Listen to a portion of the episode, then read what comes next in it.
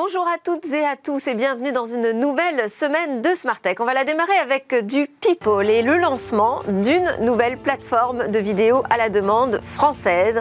Alors celle-ci est un peu particulière puisque vous pouvez vous offrir pour quelques euros la vidéo, le tournage d'une célébrité qui crée une dédicace personnalisée, une dédicace rien que pour vous. C'est le sujet à découvrir dans l'interview avec Nicolas Poulet, Alina. Et puis au cœur de cette émission, on va parler de la vidéosurveillance. La vidéosurveillance demain, c'est-à-dire qu'il y a des nouveaux usages aujourd'hui qui sont en train de se préparer. Nous verrons lesquels ils sont. Nous verrons aussi quelles sont les limites de ce qu'on peut ou non accepter. Que dit la loi? Et ces nouveaux usages, ils sont liés à l'arrivée de logiciels intelligents dans ces caméras. Et puis, nous retrouverons notre rendez-vous avec euh, l'alerte cyber et Damien Bancal qui nous donnera des news du piratage. On conclura l'émission par notre opération Smart Tech contre Covid, comme tous les lundis, avec la mise en lumière d'une solution pour sortir au plus de cette crise Covid-19. Mais donc d'abord, place à l'interview People.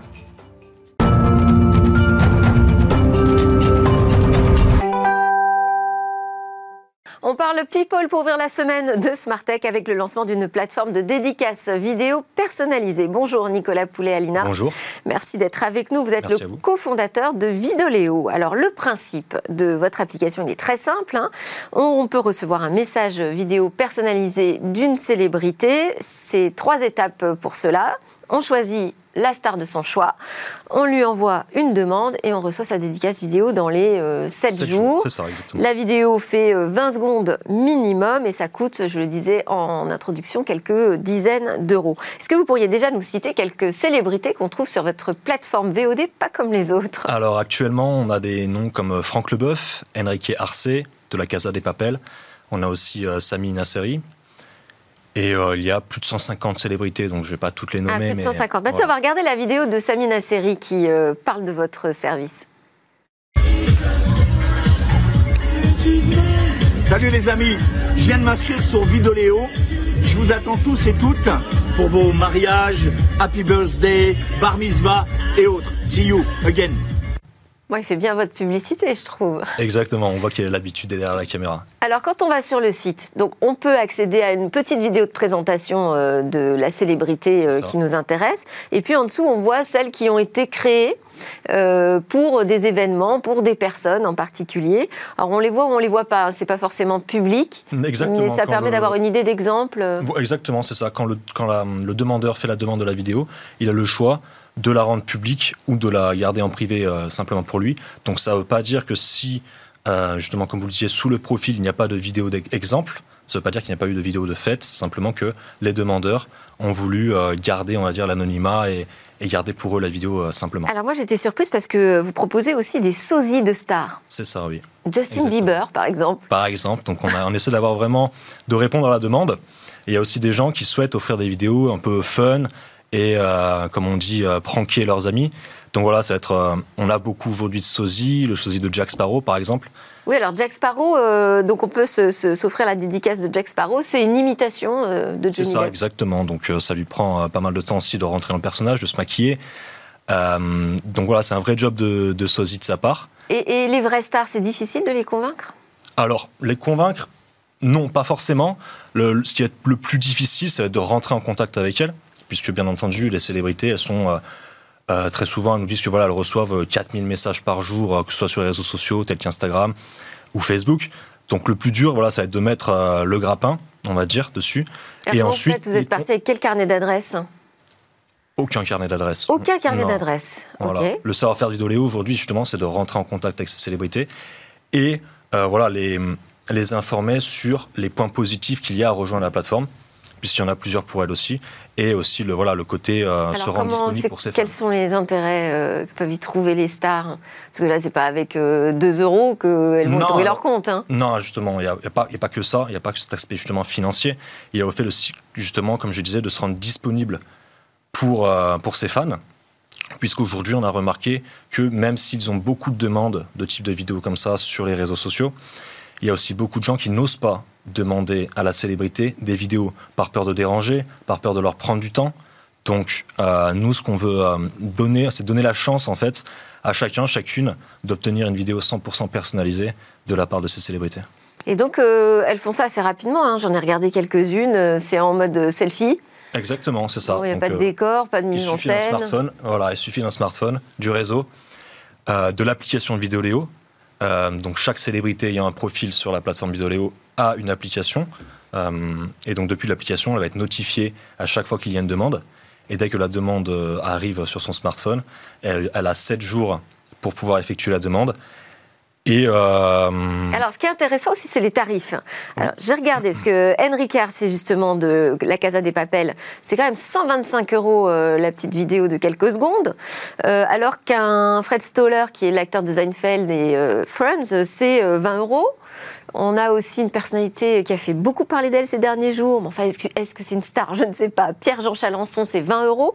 Comment vous décidez du prix de la vidéo d'une d'une personnalité ce sont les célébrités, les personnalités qui ont la main mise sur le prix. Donc aujourd'hui, depuis l'application, elles vont pouvoir faire varier le prix à leur convenance en fonction de leurs envies, de leur disponibilité et voilà du temps qu'elles veulent accorder euh, à faire ce, ce type de Elle petite pourrait pas le faire gratuitement? Alors le faire gratuitement, ça sous-entendrait qu'il y aurait énormément de demandes. Si demain euh, quelqu'un comme Franck Leboeuf ou euh, Sami Nasseri se met disponible sur la plateforme, avec le trafic qu'il y a aujourd'hui sur la plateforme, euh, elles auraient simplement trop de demandes qu'elles ne pourraient Ouais. pas faire, pas réaliser dans le temps à partir des 7 jours. Puisque, donc euh, voilà, c'est pour ça aujourd'hui qu'il y a un prix aussi pour, euh, comme premier filtre. Ok. Donc on peut s'offrir cette dédicace pour nous ou on peut aussi l'offrir en cadeau. Exactement. Et alors moi j'aimerais bien pour mon anniversaire Sidney Govou, je propose qu'on regarde une petite vidéo. Salut Lulu, c'est euh, Sydney, Sydney Govou. Donc, euh, bah, je euh, voulais te souhaiter un petit mot d'encouragement euh, via ton frère Nico, qui pense à toi pour tes études d'ingénieur. Donc, te souhaiter plein de bonnes choses, surtout de la réussite. La réussite passera forcément par le boulot, mais ça joue aucun doute. je pense que tu sais C'est super, c'est vraiment personnalisé, c'est-à-dire qu'on peut ça. lui faire dire ce qu'on veut, à propos de qui on veut. Euh, voilà. Et alors Sidney Govou, si vous voulez vous l'offrir, c'est 30 euros. hein. je passe des messages comme ça, moi, dans mon émission, j'en profite. Vous avez aussi un SAV téléphonique, Oui. j'ai vu. Euh, vous recevez quel type d'appel? C'est simplement parfois qu'il y a eu des, hum, des délais qui sont passés outre. Alors, il faut savoir qu'au bout de 7 jours Il n'y a maintenant... pas des gens qui vous disent, mais moi je voudrais avoir le contact direct, ou qui vous demandent Non, des stars jamais- non, on qui ne sont pas dispo sur la plateforme Alors, des stars pas dispo, dis- pas dispo sur la plateforme, on en a eu beaucoup. Euh, via les réseaux sociaux surtout. Via Instagram, par Ouais. exemple, on est très présent sur Instagram. Euh, Et là, vous lorgnez sur qui alors? C'est qui votre prochaine proie?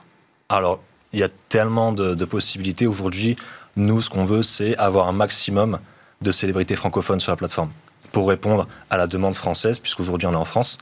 Donc, euh, dire des noms, euh, je ne sais pas forcément de, personnes qui me viennent à l'esprit plus que d'autres. On veut vraiment répondre à, tout le monde et, que tout le monde puisse accéder au site videoléo.com et trouver son bonheur. Bon, et puis juste pour terminer sur cette partie euh, euh, paiement, la plupart des célébrités, vous nous dites, reversent un pourcentage ou la totalité de leurs gains à des associations caritatives. En même temps, ça fait une bonne action. Merci beaucoup, Nicolas Merci Poulet, Alina, cofondateur de Vidoléo, euh, de nous avoir présenté donc cette plateforme de vidéos très originale. Merci.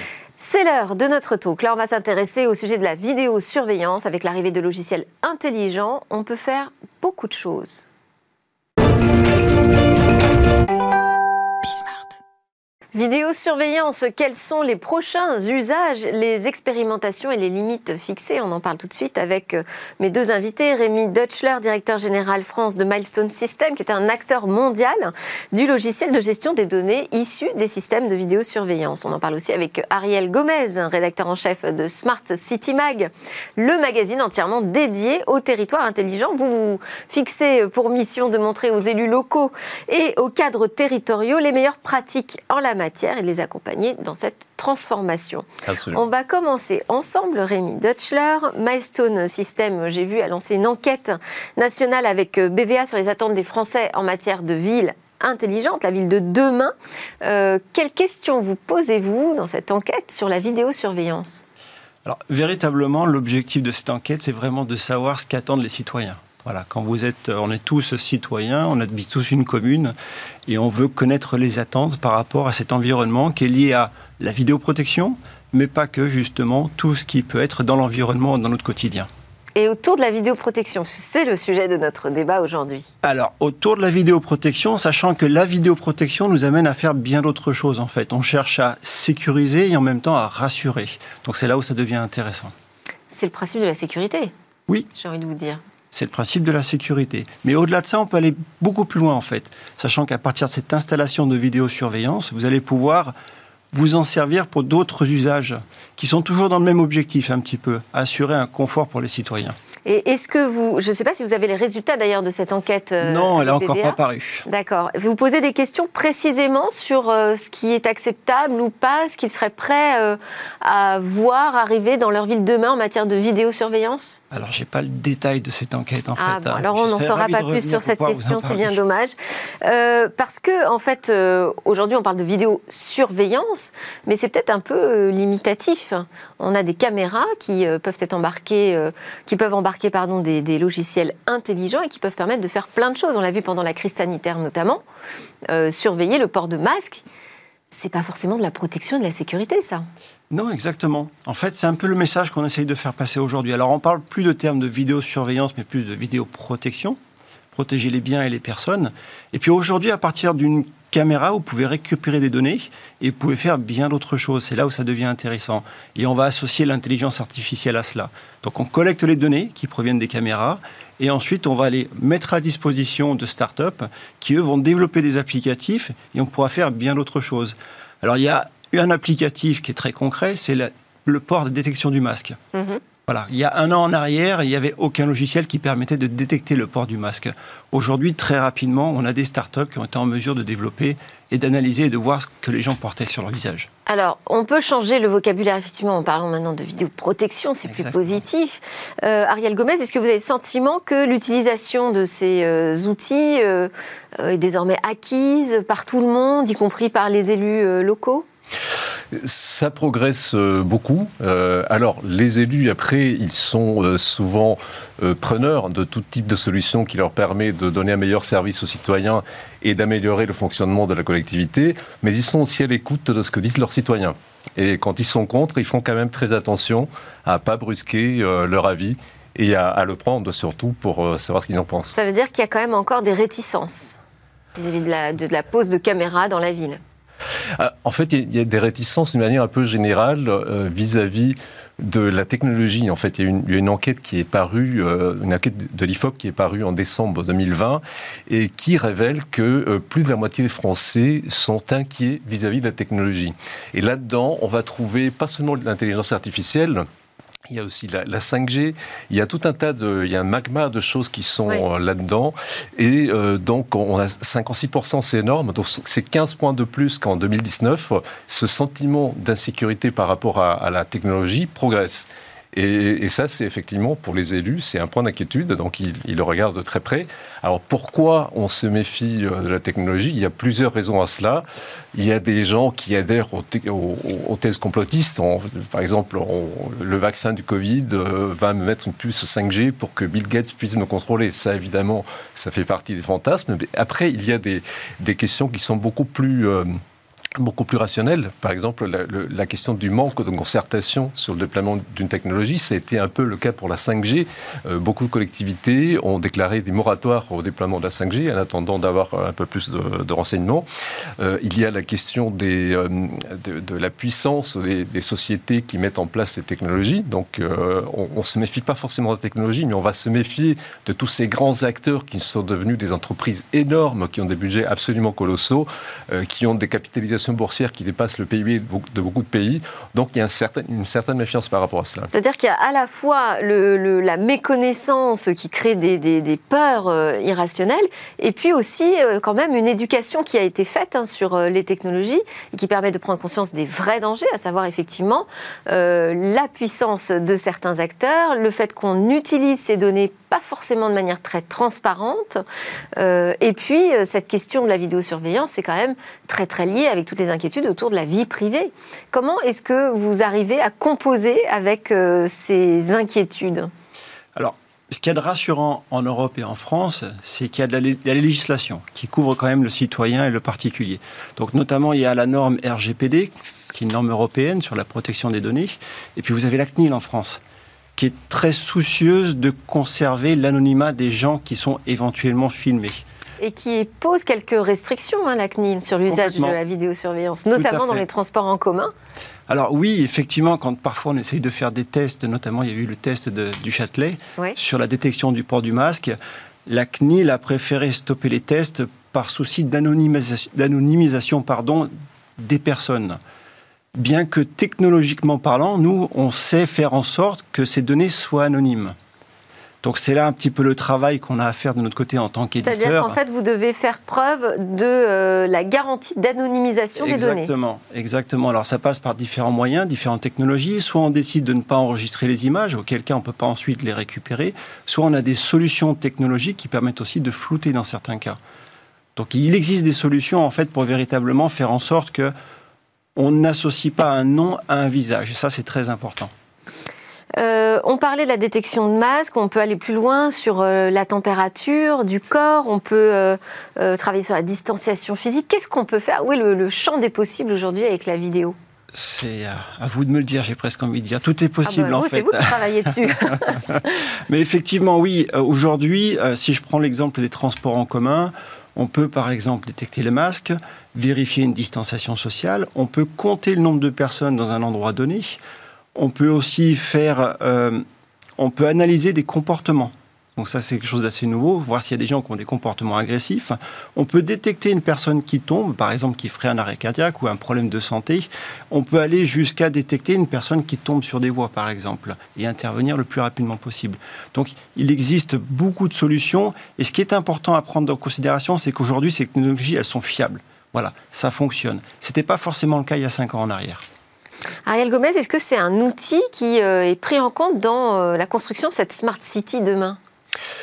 ça commence, ça commence. Il y a des usages qui sont euh, euh, qu'on commence à voir dans pas mal, euh, enfin dans quelques territoires en France notamment, parce que justement il y a ces mesures de, prudence par rapport à la mise en œuvre des technologies. Il y a par exemple, et, ce sont des usages qui n'ont rien à voir avec la sécurité. C'est ça qu'il faut voir aussi, c'est que ça se répand sur d'autres secteurs. La ville de Nantes, par exemple, s'en sert pour réduire le gaspillage alimentaire dans les cantines scolaires. Donc on donne des prédictions de fréquentation qui sont plus précises que ce qu'on pouvait planifier à la main. Donc ça sert euh, beaucoup à, ça et donc avec des résultats euh, qui sont assez, euh, assez spectaculaires. C'est-à-dire on, on, filme ce qu'il y a dans les assiettes Non, non, non, pas du tout. À la sortie du self? Non, non, on n'utilise pas l'image pour ça, donc c'est n'est pas l'utilisation d'image. Donc c'était pour dire qu'il y a effectivement d'autres d'autres utilisations. Sur l'image, l'utilisation de l'image, on s'en sert aussi pour détecter par exemple des, des dépôts sauvages d'ordures. Donc ça c'est quelque chose qu'on peut détecter et qu'on peut détecter automatiquement. La, technologie permet de distinguer soit par euh, une masse, soit par des couleurs, euh, des choses comme ça. À Paris, il y a, un test actuellement qui s'appelle Paris to Connect, qui consiste à mettre un certain nombre d'équipements sur un même euh, mât, donc à la fois l'éclairage, du Wi-Fi, de la vidéoprotection, et derrière, il y a des algorithmes qui permettent de détecter ce genre de choses. Donc on détecte les déchets, les ordures qui sont posées par terre. Donc ça fait partie de la Green City, ça? En grande partie. Oui, on travaille là-dessus, sur l'aspect environnemental, effectivement, tout ce qui est lié au trafic en fait, avec toutes les données qu'on a en provenance des vidéos, on peut analyser le trafic. C'est ça aussi qui est intéressant avec la vidéoprotection. C'est que ces données-là, on les collecte et on peut analyser. Et ensuite, en fonction de ces, analyses, eh ben, on va agir, on va pouvoir décider de prendre des actions qui sont en mesure de telle ou telle situation. Euh, moi, j'avais quand même une question sur euh, la, protection. Est-ce que c'est pas un leurre de dire que euh, des caméras vont nous protéger et rendre la ville plus sûre? Parce que vous parlez, par exemple, détecter quelqu'un qui tombe sur la voie. Bon, bah, déjà, on peut imaginer que les gens sur le quai s'en rendent compte.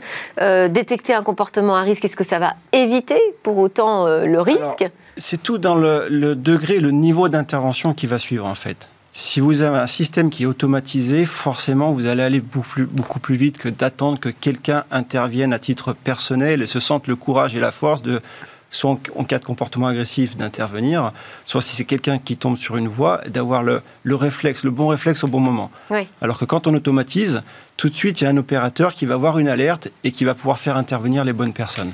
Alors, on n'a pas eu le temps d'en parler vendredi dernier. J'avais euh, Laurence de Villers qui avait donné son avis sur une expérimentation à Suresnes euh, d'utilisation justement de nouvelles euh, mm. solutions de vidéoprotection Oui.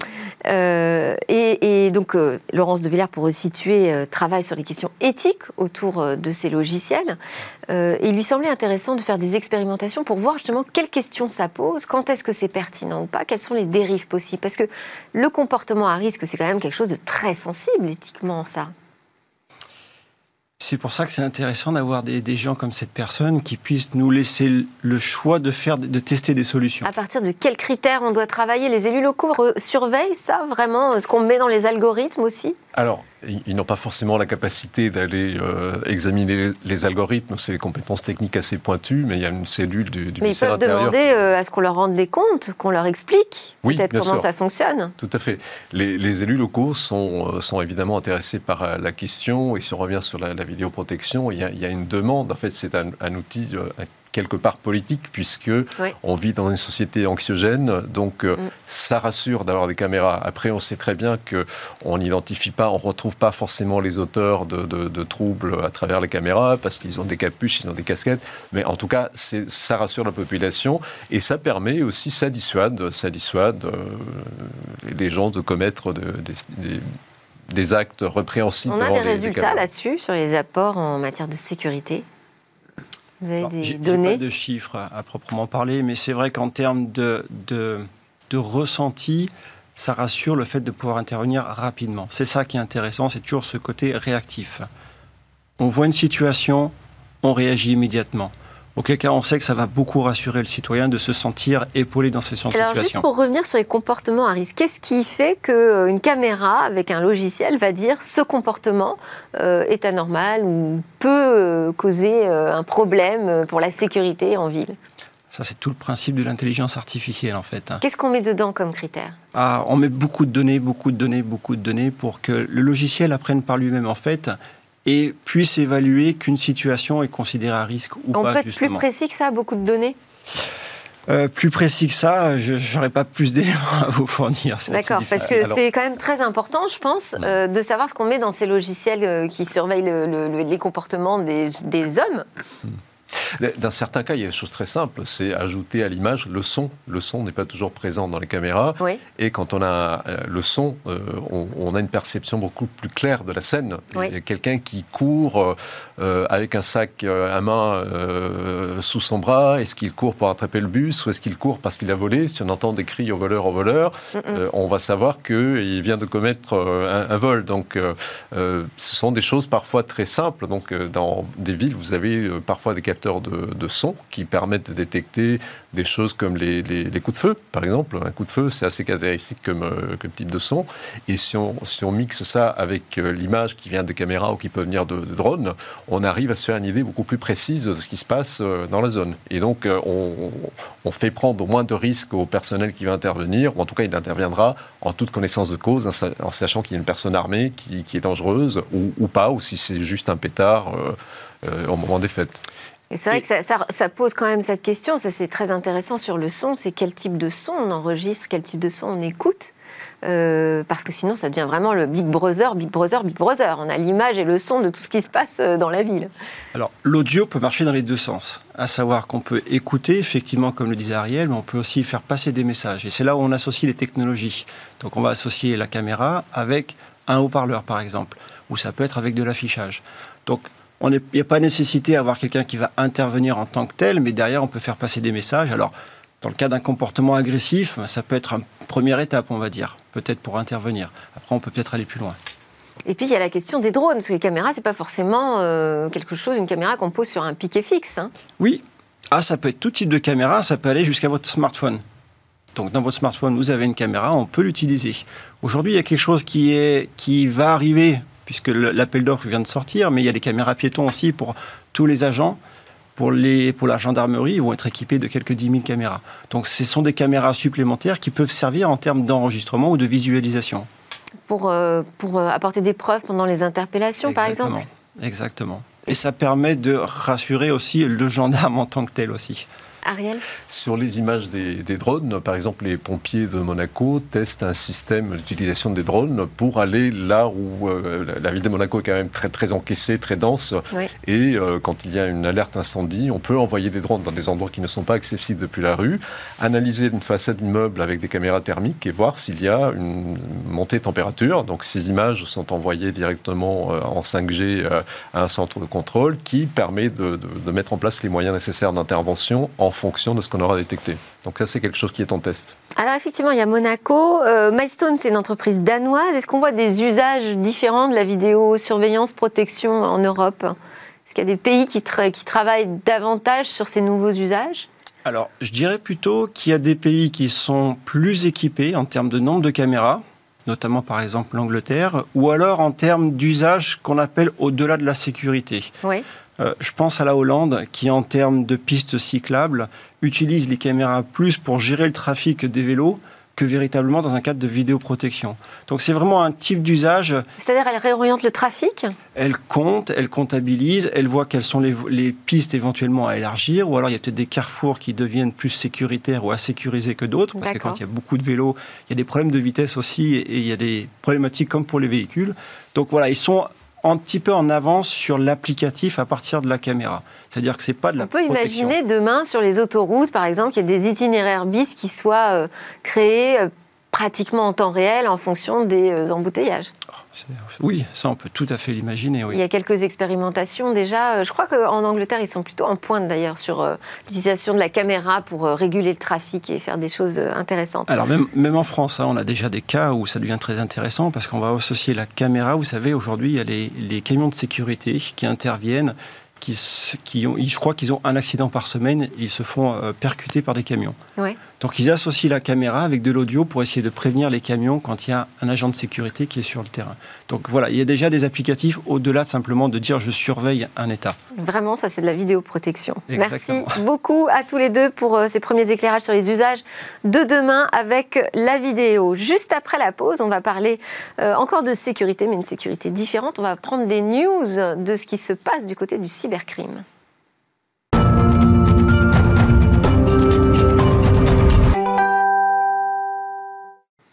Nous sommes de retour sur le plateau de Smartech pour l'alerte cyber avec euh, Damien Bancal, qui est notre journaliste spécialisé en cybersécurité, fondateur du site d'alertezatas.com. Bonjour Damien. Bonjour. Dans l'alerte cyber aujourd'hui, ce ne sera pas une, mais des news. Hein. et on va commencer par euh, une bévue, on peut dire ça comme ça. Hein. Euh, ça. Ça a démarré dans un reportage télé. Oui, et c'est un véritable problème parce que l'histoire, c'est quoi? Un reportage est diffusé dans le journal de 20 heures d'une chaîne française. On voit l'interview d'une infirmière hein, dans son lieu de travail. Derrière elle, sur un mur, le, drame, hein, très clairement login et mot de passe, identifiant de connexion à ce qui semble être un outil connecté dédié à la santé. Alors, si on peut se dire, oh, c'est un petit problème, ce n'est pas bien grave, qui a pu le voir? Eh bien, il faut vraiment se dire que c'est un vrai problème. D'abord, il existe aujourd'hui, et depuis quelques temps maintenant, j'en vois beaucoup et de plus en plus, de pirates informatiques qui se sont spécialisés dans la collecte d'images diffusées par les médias, la télévision entre autres. Et que, font-ils? Eh bien, ils regardent les arrière plan Il regarde si des logins, des mots de passe, des identifiants de connexion eh bien, sont accessibles simplement de son canapé en train de regarder le journal ou un reportage. C'est un élément super important parce qu'au sein d'une entreprise, il faut clairement aussi avoir ce type de veille. Parce que si là, c'est un, GRI, hein, vous savez, un journaliste reporter d'image qui a collecté cette information sans même s'en rendre compte, ça pose un véritable problème. Souvenez-vous, le fameux post-it sur l'écran, eh bien, il est aussi sur les murs. Il peut être aussi dans une poubelle, sous le clavier. Ce sont des éléments qu'un malveillant peut intercepter. Et donc prudence, parce que si en plus on lui apporte sur un plateau à ce malveillant un identifiant de connexion qui va lui permettre, je ne sais pas moi, d'accéder à des données personnelles, d'accéder à un espace de santé, eh bien c'est un véritable problème. Le post-it euh, derrière le mur ou sur l'écran, c'était TV5, c'était le piratage de TV5 à l'époque. Hein tout à fait, oui. Et il faut savoir qu'on en voit énormément. Pensez par exemple à toutes ces personnes qui peuvent rentrer dans votre bureau ou dans votre entreprise. Oh, sans penser à mal, mais euh, ce commercial qui vient d'arriver, cette personne qui se fait peut-être passer pour un facteur, ce livreur de pizza, bref, méfiez-vous. Pensez à l'environnement autour de votre informatique. N'oubliez pas qu'un pirate, pirate informatique, pardon, attaquera votre ordinateur d'abord par l'humain, d'abord par l'erreur humaine et non pas par le clavier. Et donc si on lui, sait, on lui laisse à portée de main des informations eh bien, qui vont lui permettre de se connecter, eh bien là, il sera malheureusement trop tard. Bon, alors après la bévue, on va parler de ce qui euh, n'arrête décidément euh, pas les pirates. Hein. Ils se proposent même euh, de faire affaire avec Apple.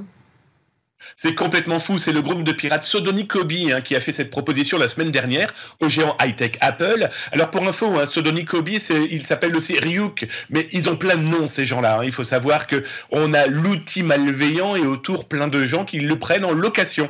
Euh, c'est un véritable délire malveillant et ça c'est un vrai problème. Alors toute l'histoire débute après le piratage et l'infiltration des serveurs de l'intégrateur informatique taïwanais Quanta. Alors, juste petite info, hein, c'est pas le petit intégrateur de, de quartier, hein, c'est pas péjoratif. Hein, il y a d'excellents intégrateurs dans mon quartier, mais là, celui-ci, c'est quand même l'un des grands, l'un des géants. Il travaille comme pour Dell, Sony, Cisco, Lenovo, Microsoft, etc., etc. Et donc Apple. Et dans l'humour très personnel de ces pirates informatiques, eh bien, ils ont proposé à Apple de payer les informations que les pirates ont pu voler afin de ne pas les retrouver sur le web. Alors, pour parfaire la menace, vous vous doutez bien, Sodony Kobe a tout de même diffusé des plans d'un Mac Pro afin d'indiquer qu'il ne bluffait pas. Moi, ce qui m'inquiète, c'est que donc du coup, ils ont l'accès à énormément de données techniques, hardware, hein, tout ce qui va se souder, mais peut-être software. Et là, c'est beaucoup plus problématique parce que s'ils ont ça en main, on sait qu'aujourd'hui, ces pirates ont des gens excellemment malheureusement compétents et peut-être ils vont trouver des failles. Alors, je sais que vous, vous êtes très prudent, mais vous nous avez quand même euh, gardé une exclusivité. Vous allez nous montrer comment euh, on fait du business euh, sur le black market avec des données. Alors je vais être très clair avec vous, hein, on va pas vous donner, je vais pas vous donner l'adresse pour le faire. ça serait quand même dommage de finir votre vie à manger des oranges en prison. Mais malheureusement, oui, je vais vous montrer une exclusivité pour nous Smart Tech, un site de vente de données piratées. Alors, c'est de la vente aux enchères ou selon des montants imposés par les pirates? Alors, ce sont d'importantes entreprises hein, qui se retrouvent dans ce black market de vente en ligne. C'est fou, hein c'est comme si on était, je sais pas moi, à la Fnac, chez eBay ou autre. Voilà, le pirate vous propose des données alors d'importantes entreprises hein, qui ont été pillées et dont les données sont revendues au plus offrant. Alors, comptez entre 1000 et 10 000 dollars par information. C'est complètement fou parce que ce ne sont pas des petits montants et comme vous avez pu le voir sur la capture écran, il y a déjà énormément d'acheteurs. Alors par exemple, hein, les informations d'un important hébergeur indien est vendu 9000 dollars. Alors on pourrait dire mais c'est pas beaucoup. Si, c'est énorme parce que comme le disent les pirates, ils préfèrent quand même le vendre à 10 personnes 9000 dollars que se dire qu'une seule personne l'achètera un million. Et surtout que dans ce cas-là, pour cet euh, hébergeur indien, c'est 6 terabits contenant les données des clients et techniques de l'entreprise. Or, pour vous donner une petite idée, ça fait quasiment une pièce de 10 mètres carrés euh, d'informations qui n'appartiennent maintenant qu'aux pirates. Ça fait froid dans le dos. Et donc, euh, bah, l'idée, c'est de trouver le juste prix, c'est ça, pour que ce soit et euh, révélateur de la valeur euh, du fichier et en même temps un maximum euh, acheté par différents pirates. Bon. Très bien, merci beaucoup Damien Bancal, merci pour toutes ces alertes que vous faites sur zatas.com et aussi dans Smartech régulièrement. Journaliste spécialisé, je le rappelle, en cybersécurité. À suivre, c'est notre opération Smartech contre Covid avec le recours en urgence de la simulation 3D.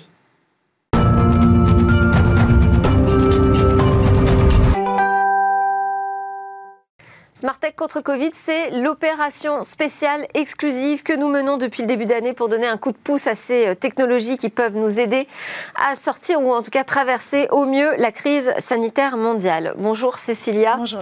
Vous êtes venue accompagnée aujourd'hui de Vincent Dosval Bago qui est cofondateur de Simango et médecin de santé public.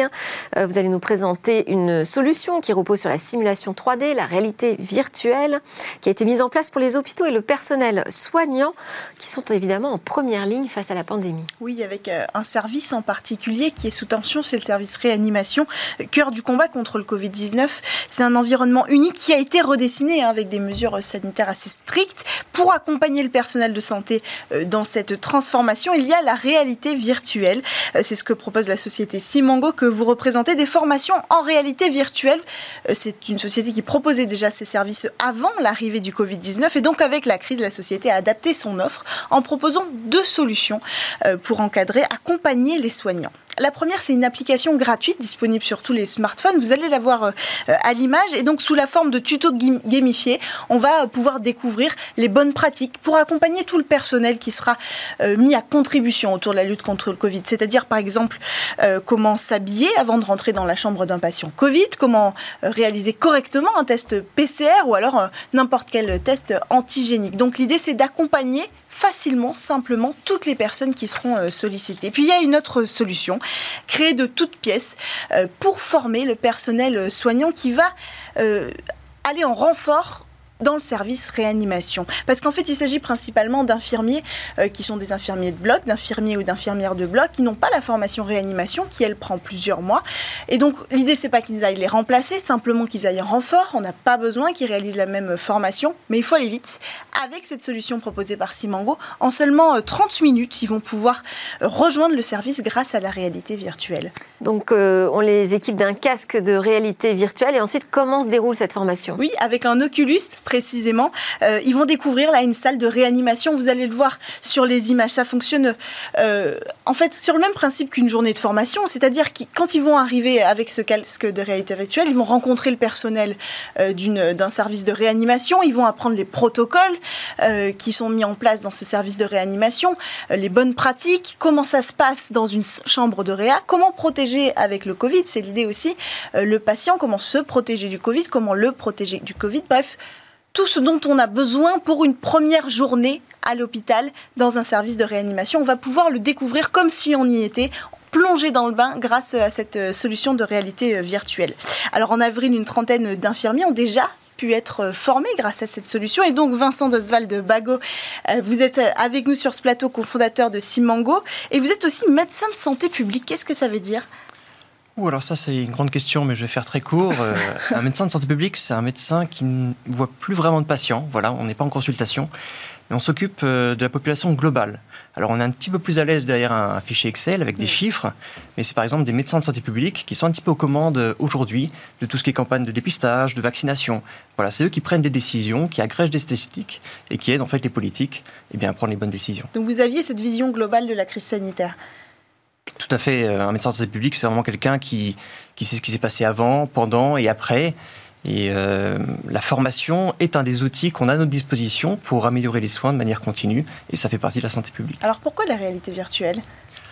Ah, alors la réalité virtuelle, c'est un petit peu au carrefour entre la formation euh, classique, présentielle, mm. celle qu'on a eue au collège, au lycée, hein.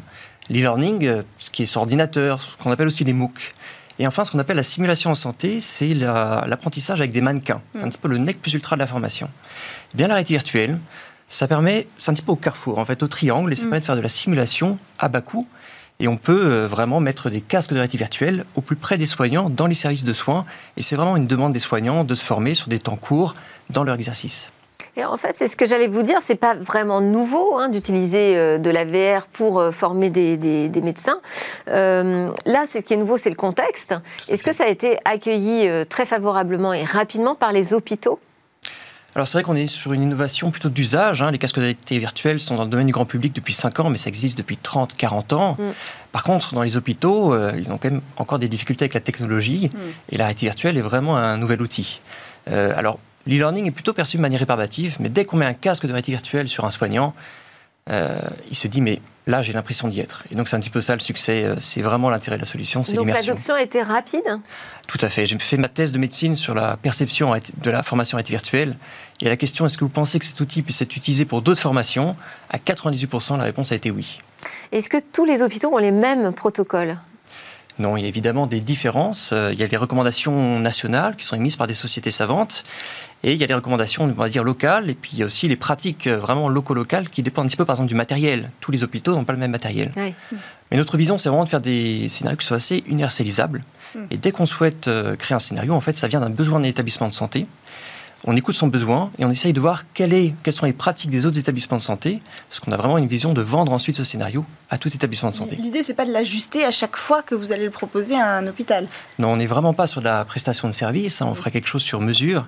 Euh, l'objectif, c'est même de faire des protocoles qui soient adaptables à l'étranger. Vous la proposez cause aux cliniques et hôpitaux privés pour l'instant, cette solution?